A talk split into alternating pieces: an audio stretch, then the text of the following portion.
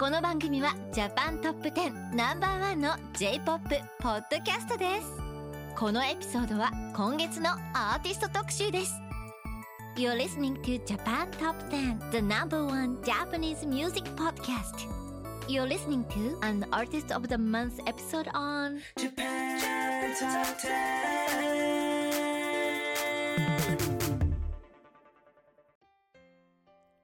Hello, everyone, and welcome to episode 476. We're coming in with Japan Top 10's June 2023 Artist of the Month, and today we're dealing with the girl group powerhouse Otoboke Beaver. I'm your host, Shanna, and with me I have. I'm Fred. I'm doing jazz hands. if you're listening to this, there are jazz hands somewhere there. I was also doing jazz hands for the record. Yes, see? Solid um, entrance there. But before we jump into the world of Otoboke Beaver and just their amazing tunes, we have a quick announcement. If you want to join our team, we are looking for various staff members, including audio editors, content producers, and on air hosts, to join our podcast. Join the biggest and best Japanese music based podcast out there. Check out our website at jtop10.jp slash join for details. And I guess with that, we can jump into Otoboke Beaver. Fred, have you have you listened to their tunes before? Are you a fan? Are you new to them? I hadn't heard of them before preparing for this episode, but uh, this is exactly the kind of band that, that I like to listen to. I love uh, punk and, and pop punk, and there's a few other Japanese bands like the High Marts or the Tomboys that uh, I enjoy listening to. Were you familiar with them? Um, I am, I am, and um, but I, I was familiar with the bands you spoke about earlier. Sorry, but um, Otoboke Beaver is a new addition to my list and not one that I regret. I um, I enjoy all types of music, and I have to admit, punk rock has a special place in my heart, especially when it comes to uh, Japanese music, and this band does not disappoint. So they're a punk rock and garage band from Kyoto with vocalist and guitarist Accorinrin, guitarist Yoyoshi, bassist Hirochan, and drummer and backup vocalist Kahokiss. Yeah, I have a special affinity for this band because uh, I'm from Canada and the beavers actually are national animal. It's a bit of a connection there. the band has become a breakout success outside of their home country of Japan, frequently touring and featured in the press in both the US and the UK. So this band uh, formed in 2009 when Accorinrin, Yoyoshi, and the former members Pop and Nishikawa Chi first met at Ritsumeikan University's Rock Commune Student Club. So clearly a love for music heads back into like, you know, college days for them. And what a great origin story. Absolutely. Um, I feel like I talk about this every single time we have a band that is like, you know, friends from childhood or college or school. But I love that there's a backstory there. You know, they really said long game. hmm What are the odds they, they meet up in the student club and, and have such success? I know. The world divined it for them. And the band's name actually comes from a love hotel that the members came across off a highway in Osaka. Otoboke means feigned ignorance, so the complete translated band name is Feigned Ignorance Beaver, which is, as far as band names go, uh, pretty good. I have to admit, I'm like my love for the Japanese naming system still continues to this day. I think feigned ignorance beaver taking its spot amongst the top 10. Absolutely. So the band began performing at live houses outside of school and I guess college in 2011, and they released their first EP, Anata no Ai di Manshitsuchu, which means occupied by your love, and um, their album Konya Kagiri Nante Zetai Honto ni Iwasanai, which means I won't ever let you tell me this is our last night. And they released both in the same year. That is dedication to their craft, I think. Really cranking out those albums. And the, the band first grew active abroad when they made a trip to Taiwan in 2012 and appeared in the local alternative rock magazine, Tuming Magazine. Look at our girls making their names outside of Japan.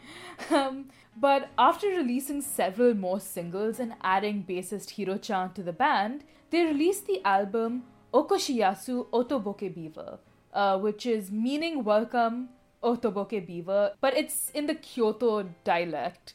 So this was released under the independent record label Damnably in England in 2016, and they've been with them ever since, which is kind of nice because I know a lot of Japanese bands do end up switching record labels somewhere in the middle. hmm It is nice to see them stick with the same label, and it's fairly common. I want to say that uh, punk bands have independent record labels. That that seems about right to me. Yeah. So that same year, the band completed their first UK tour together with Shonen Knife and appeared on BBC Six Music. So clearly making waves in the UK as well, because in 2017, Otoboke Beaver performed at the South by Southwest Festival in the US and Fuji Rock Festival in Japan, and of course, um, Coachella in 2018. Uh, their international presence has earned them the praise of some notable names, including Dave Grohl, Tom Moreno, Chris Novoselic, Aidan Moffat, and The Cribs. and their latest album, Super Champon, which was released last year. And they are also currently completing a sold out tour in Europe. So I guess they have fans, their fans are dedicated because sold out tours are insane, I think. And nice to see them getting some worldwide acclaim. Uh, and if you, the listener, want to check out Otoboke's music, it's available online at Bandcamp and also on their official website under UK based Damnably Records. So I guess that is a lovely introduction for those not familiar with Otoboke Beaver. And I guess before we head into our next song, we have a quick announcement for you. So if you're an indie band or artist that makes Japanese music and is looking to be featured on our podcast, you can reach out to our music director Nola by sending her an email at nola at jtop10.jp that's N O L A at jtop10.jp.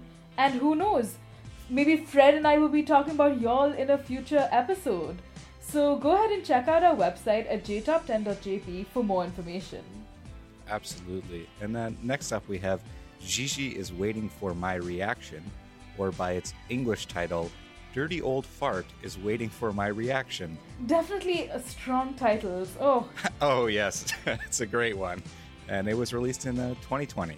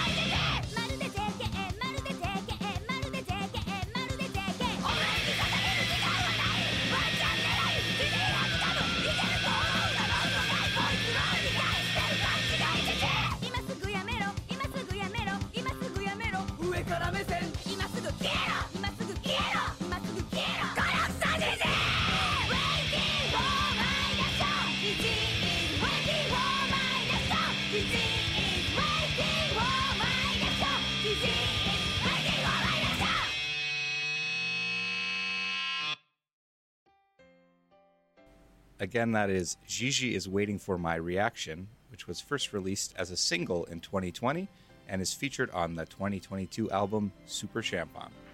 So the music video features the members looking at the vocalist Accorinrin's phone as she receives annoying text messages from a flirtatious middle-aged man who sends her just long paragraphs of band recommendations. and these recommendations vary between the Japanese and English versions of the music video, which is a very nice touch.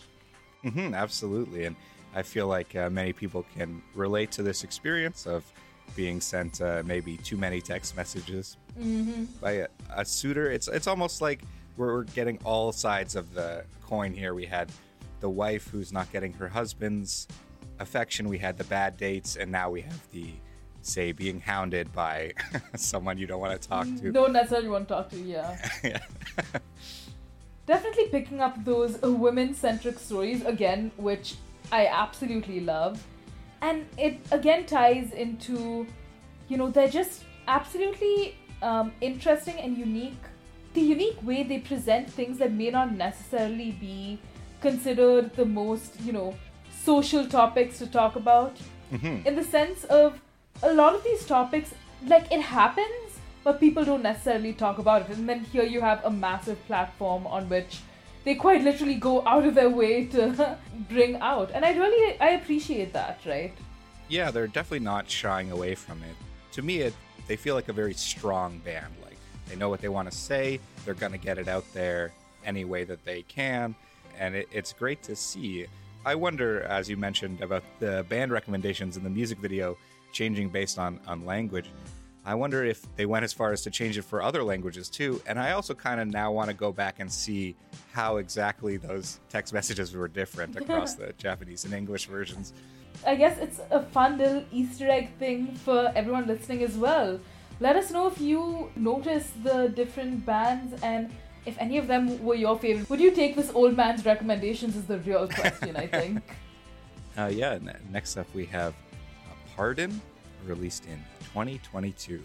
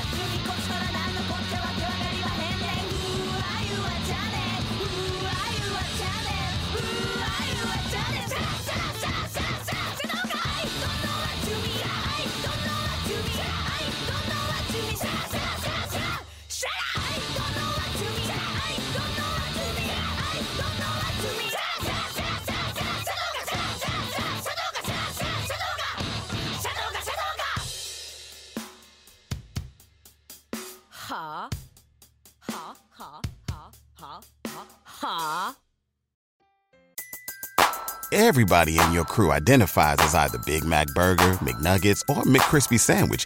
But you're the filet fish Sandwich all day. That crispy fish, that savory tartar sauce, that melty cheese, that pillowy bun. Yeah, you get it. Every time. And if you love the filet of fish, right now you can catch two of the classics you love for just $6. Limited time only. Price and participation may vary. Cannot be combined with any other offer. Single item at regular price. Ba-da-ba-ba-ba. Again, that was Pardon, and it was also featured on Otoboke Beaver's 2022 album, Super Champ. On we've been hearing a lot of songs from this album, and I think the title is referring to a noodle dish, although I'm not sure that I've tried it myself. You know, you're right, you're right. Um, I also have not personally tried it, but I think album named after it with these many great hits and a song called Yakitori. I feel like now we just have to try it, know what I mean? It, all the signs from the universe are there, yeah. but that being said, the music video features the members in this sort of three camera view with the caption, I don't know what you mean, but it's in multiple languages. So, of course, pardon ties into it. You know, the existential courtesy, pardon. Sure, yeah. And maybe again, they're with these multiple languages, they're appealing to their wider fan base uh, outside of just Japan, which is very smart of them.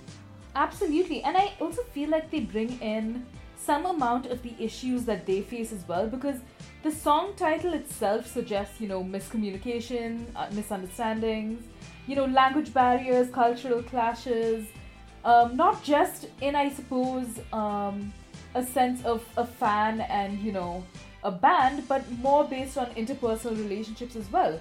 So I enjoy seeing that. I enjoyed this song because of the balance that You know, I was constantly wondering, oh, where is this coming from? Know what I mean? Yeah, I hadn't thought of that, but I think the language barrier is, is a great interpretation of this song, and it could very well be why they created it in the first place. Um, again, you know, Otoboke Beaver, I feel something we need to really appreciate about them is the storytelling. Hmm Like, even with the very first song, right, and the Japanese demons that sort of come in and hound them and whatnot, um, I think it's a great way to tell a story that brings across a theme, right? Not just the theme itself, but the way you tell it. Sure, more than just a song um, with these difficult topics, but like you said, also with these threads of, of storytelling um, running through, making it almost like a more complete thought in a way. Absolutely, absolutely. It all, it all kind of feels interconnected like one big brain. like I said, the board with, you know, the red string and all that. Right, exactly. I wonder if we could chart the uh, Otoboke Beaver extended universe and find the continuity, uh, you know, from bad dates to. We might just break some time continuum somewhere. yeah, yeah. It'd be an interesting experiment to uh, take a deeper look at it, I'm sure. And so we have uh, another announcement before we move on. Do you want to advertise on our podcast? Market your brand onto one of the world's most popular Japanese cultural based podcasts. Reach up to potentially 70,000 listeners around the world on a weekly basis with advertising costs that will fit your company's budget. Find the full details at jtop10.jp. and I guess with that, this is like my least favorite part of an episode, you know, when you kind of wind down Absolutely. on our list yeah. of songs.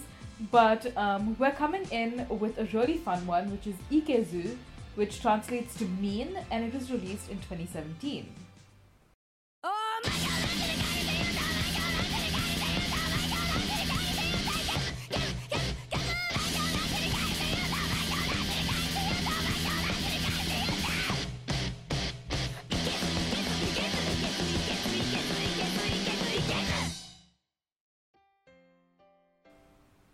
Just heard Ikezu or Mean. So the title of this short track from the 2017 single Love is Short is from the Osaka dialect, which translates into mean or wicked. The song features an animated music video directed by Naoyuki Asano, known for Osomatsu san, of a punching girl that undergoes several transformations, including a Gundam, magical girl, nun, geisha, King Kong, Lola Bunny from Looney Tunes, and a stereotypical old lady from Osaka dressed in leopard print fashion.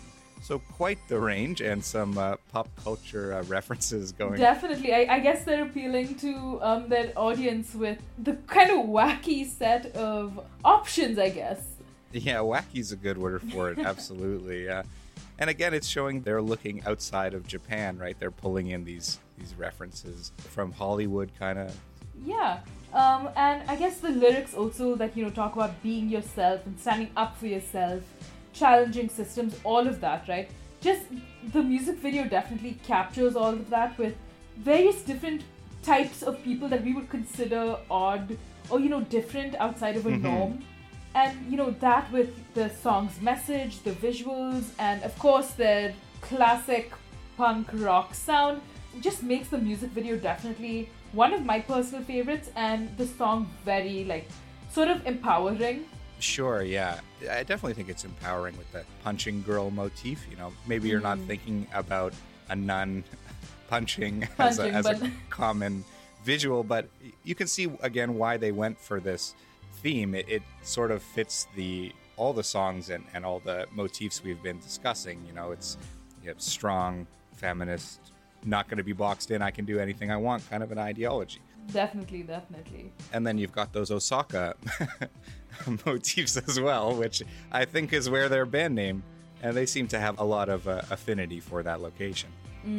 i guess because um, the countryside and you know where they come from and all of that and of course you know the kyoto connection there i guess like we said in the beginning them connecting japanese culture in some way or the other directly to their music and music videos Mm-hmm. And that's where their band name comes from. They said that the Love Hotel was also in Osaka, so it kind of makes Yeah. sense that they would continue to uh, reference that. all just the dots kind of you know connecting right. if we're going to talk about dots connecting, I think we have another announcement for you. Want to hear up to three times the amount of songs on this episode? Join our Patreon club at jtop10.jp slash club. Starting at just a dollar a month, and support our podcast along with getting more music and insights to Japanese music culture. And I guess that brings us to our last song. I'm kind of sad about this. I'm gonna miss this girl boss girl group. It's a really fun band to talk about. They, you know, they got a lot of things going for them. Absolutely. And I think one of my favorite takeaways their naming. And this song Hmm. does not disappoint with Anata watashi daita ato yome no meshi, which translates to after we make love, you eat your wife's meal. And um, quite a statement, but it was released in 2019.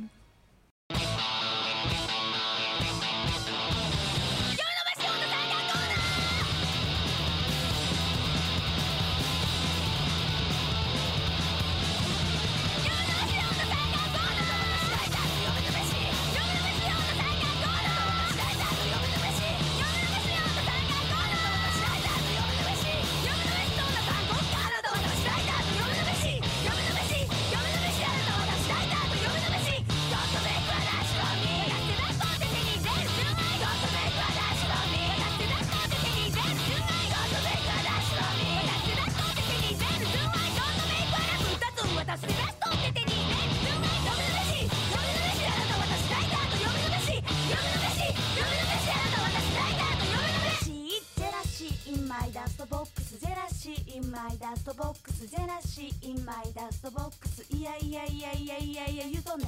ジェラシーはダストボックス。ジェラシーはダストボックス。ジェラシーはダストボックス。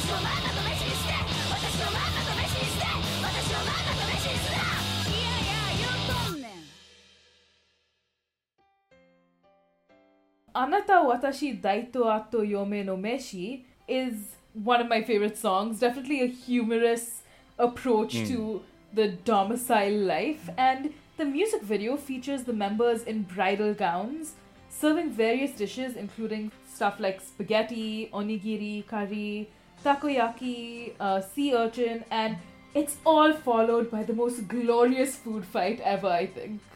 hmm Again, they, you know, they're struggling between making you hungry and uh, and fighting. Making a statement, These- yeah. yeah, these are the themes of Otoboke Beaver. And if you weren't sure if they're a punk band, watching this music video, the members deep fry a bouquet, eat human hair, reject and tear up marriage applications, and cover themselves with sample and half off supermarket stickers. Definitely making a statement i think. Um, but i really enjoyed it. I mean the music video. This is definitely one of their most serious music videos i think in the sense it was more on your face. This would be the one I would recommend to people if I was trying to get them into the band because it really sums up kind of everything about them.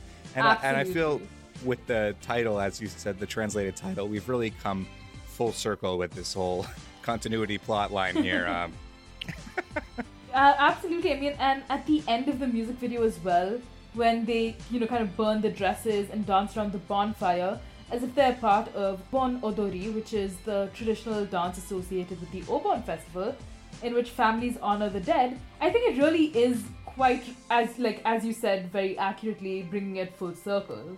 hmm And again, you have these, you know, mythological, spiritual references. You know, speaking about the dead, and just like we had the Japanese equivalent of the River Styx earlier. It's, it's powerful stuff. I think that's the best way to sort of sum up Otoboke Beaver. powerful stuff. Uh, what did you say earlier? Girl boss. Oh yeah. always, always. and unfortunately, I think that brings us to the end of our list. I'm slightly heartbroken But um, I'm glad I found a new girl boss band for me. Absolutely. Again, this is the exact kind of band that I like listening to, so finding them was just a blessing, and uh, they'll definitely be joining my playlist uh, moving forward. Absolutely, absolutely. I like I said, I listen to a lot of different music, so I think it's great to find songs that just make their way onto your playlist very unexpectedly. And like I said, the album Super Champon is been on repeat for a while since you know I uh, started listening to Otoboke Beaver. So very excited to see what they come up with next. Absolutely. And although that's it for me and Shauna, the next episode, Miyabi will join you guys in about two weeks and bring you the biggest top 10 hits from Japan for June's top 10 countdown. So make sure that you uh, circle back around for that. Absolutely. So I guess that's it from us then. Bye.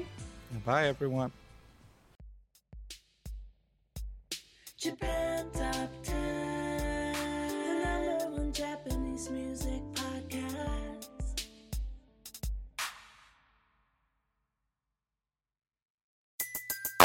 Everybody in your crew identifies as either Big Mac Burger, McNuggets, or McCrispy Sandwich.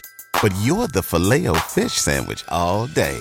That crispy fish, that savory tartar sauce, that melty cheese, that pillowy bun. Yeah, you get it. Every time. And if you love the filet of fish, right now you can catch two of the classics you love for just $6. Limited time only. Price and participation may vary. Cannot be combined with any other offer. Single item at regular price. Ba-da-ba-ba-ba.